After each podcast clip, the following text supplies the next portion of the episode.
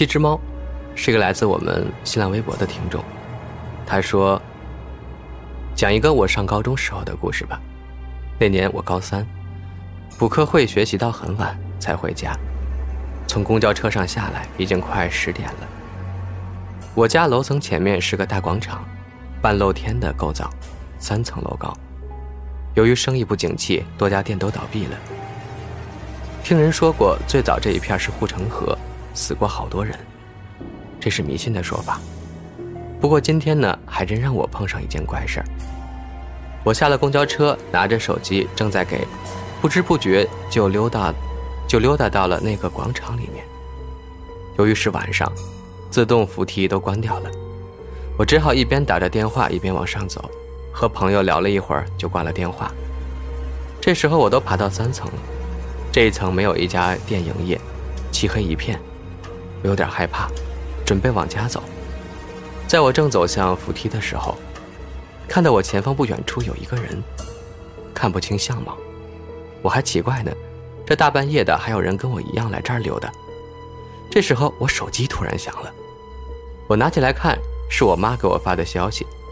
怎么还没回来？我回了，马上到家。几秒钟的功夫，再一抬眼，前面人不见了。我当时也真是大胆，往前还走了几步找找，等我反应过来才感觉后怕，因为如果想要下楼，只有我旁边这儿有扶梯，他离我可不近，几秒钟的时间跑也跑不了啊，而且一点动静都没有。我回家之后还跟我妈说了这事儿，我妈严肃的跟我说，以后晚上别到处转悠。前几天咱小区有个女的。和她老公吵架，就在广场的二层跳下去摔死了。这件事是亲身经历，印象还挺深刻的。后来晚上我再也没有去过那儿了。不说可以吗？他说李是我的小学同班同学，就住在我家附近，我们一直都是好朋友，直到长大成人，各奔东西。在我们读初三的时候。他的父亲从工厂的二楼摔了下来，只有三米高呀，居然摔死了。李本来成绩就不好，他一家五个孩子，母亲没有工作，他大哥顶他父亲的职进了工厂当工人，他是老二，也辍学打工了。三年后，我读高三，正准备参加高考，一天又听他说，他的堂妹。他父亲亲弟弟的女儿，溺水而死，而且他死的那一天恰好是李父亲的三周年的忌日。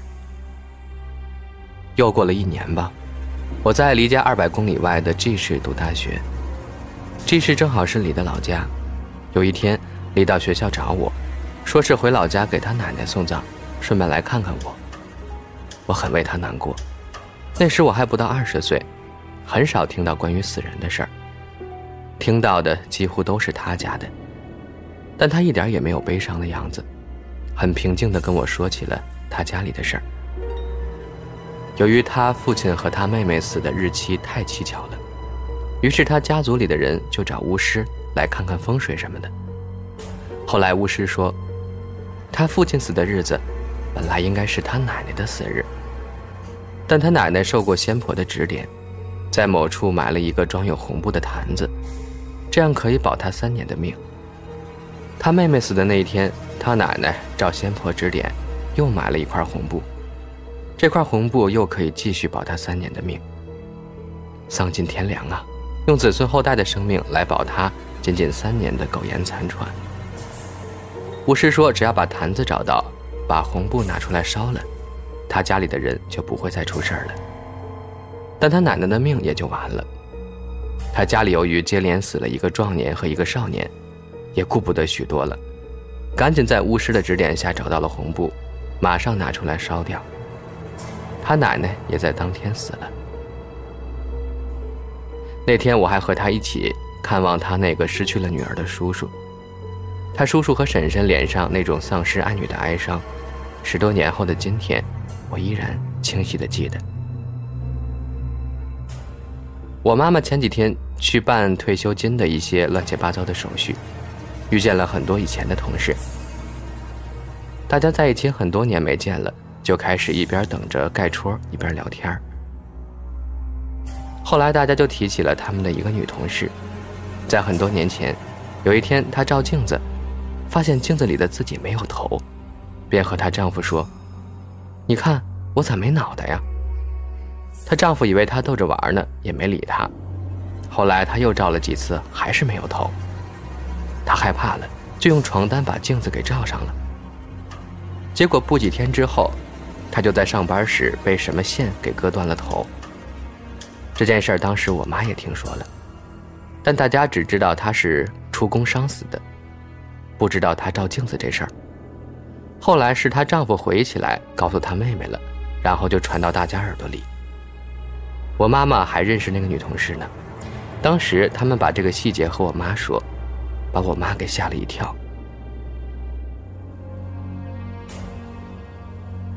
杨木，他说这是我妈妈的经历。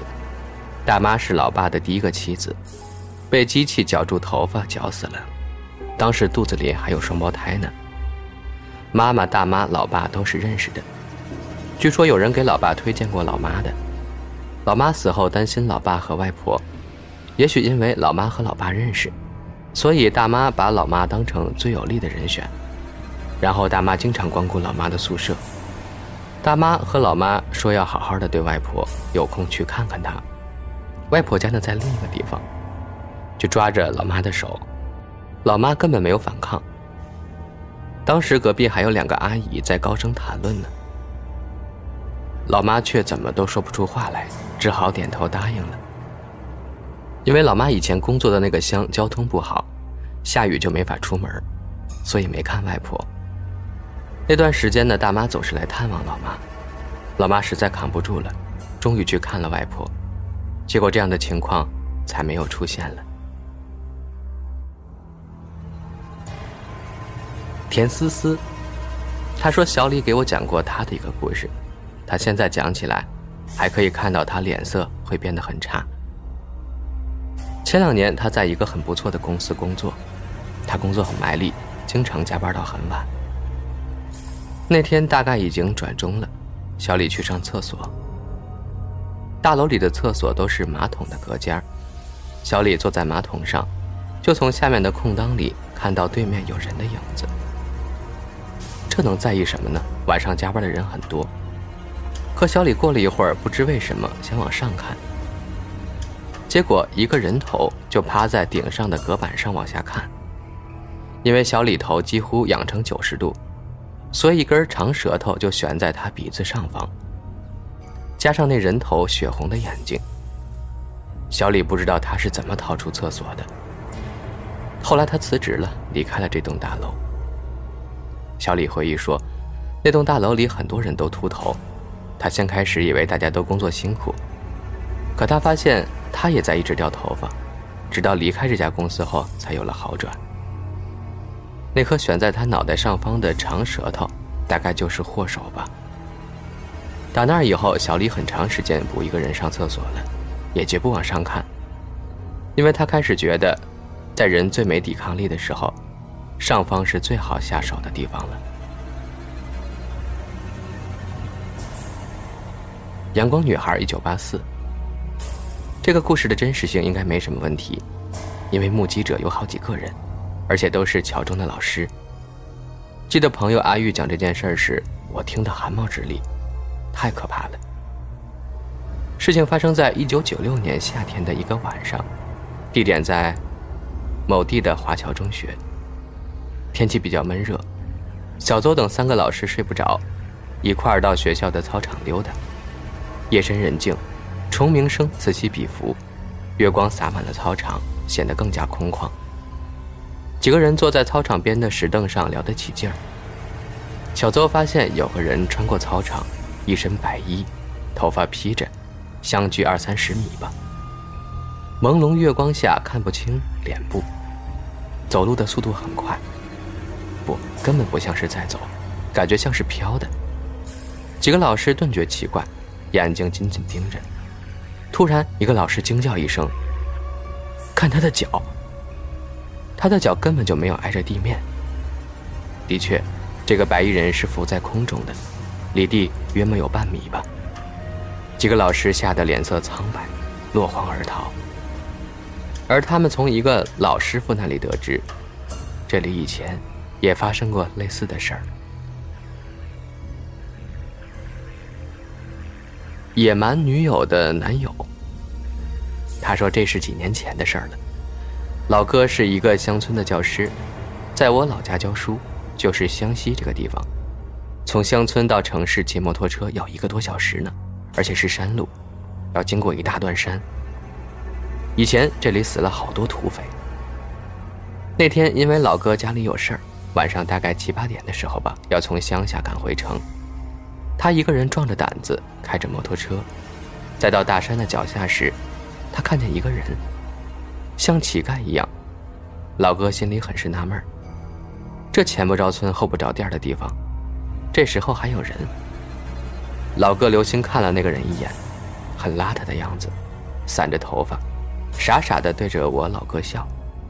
老哥就把车灯闪了几下，骂了他一句。当走近时，发觉这个人只有一只眼，另外一只是瞎的。老哥心里一紧张，赶紧加速，知道这儿不是好地方。过了十几分钟吧，终于爬到了山顶。这时候，不可思议的事发生了。老哥刚好一转弯的时候，前面站着一个人，就是刚才山下的那个。因为老哥对前面那个人有很深的印象，所以这次他是不会看错的。正好那个人站在那个拐角的地方，对着我老哥傻笑。那一刻，他心都快飞了出来，差点就从路上冲出去了。后来老哥回家之后还请了假，专门找人看了。那次以后，老哥给我说这事儿时还心有余悸。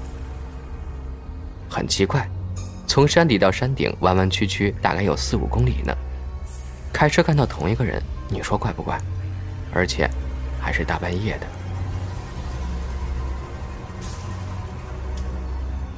棉花糖云，他说：“呢，我来说一个亲眼所见的诈尸，不是我亲眼看见的，而是我姥姥看到的。我听她讲的。老人家快九十岁了，经历过民国时期，那时候家里还住在农村呢。当时是村里一户人家的老太太突然不行了。”送去看村里的土大夫，说没救了，回家准备丧事吧。